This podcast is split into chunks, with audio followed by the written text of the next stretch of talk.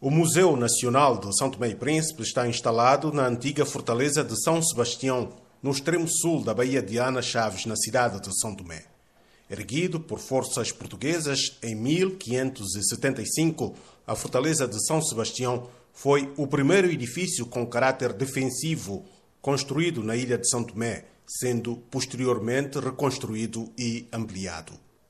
Em 1866, passou a abrigar um farol restaurado em 1994.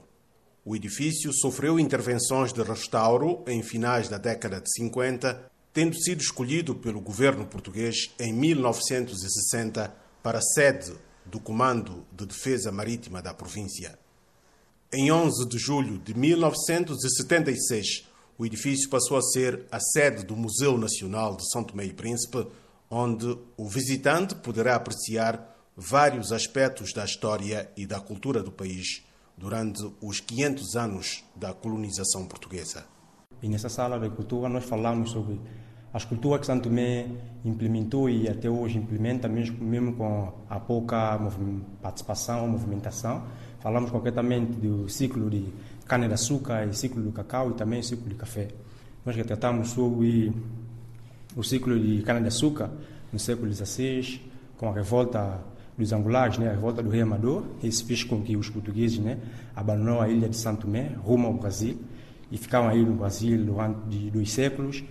E nesses dois séculos, Santo Tomé viveu um período de estagnação econômica, e depois do regresso de um português que se encontrava no Brasil, que é João Batista de Silva Lagos, no ano 1800, esse proprietário implementa para Santo Tomé a cultura do café. 22 anos depois, ou seja, no ano 1822, o outro proprietário, também nesse, no mesmo ano, é no ano 1922, que é, o Brasil toma-se a sua independência, também no período da Revolução Industrial, os portugueses que estavam no Brasil tinham que sair imediatamente do Brasil e ao regressar lembraram que deixavam assim algumas plantações abandonadas em Santo Tomé e dessa feita que o José Ferreira Gomes, um proprietário também português, trouxe do Brasil a cultura de cacau para a Ilha do Príncipe. E no mesmo ano, no ano 1922, o José Maria de Souza Almeida, que é mais conhecido como Barão da Guaizé, foi o proprietário que tomou cacau na Ilha do Príncipe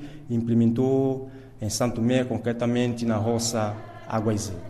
Leandro Andresa e Margarete de Seita são os guias do museu que conserva mais de 500 anos de história do arquipélago concentrada, sobretudo, nas roças de plantação de cacau e café. Temos da, uma representação da, da loiça da pousada Salazar, que é a atual pousada Boa Vista, porque antes os patrões das roças exibiam as suas loiças. Como é, este é um estilo inglês, né?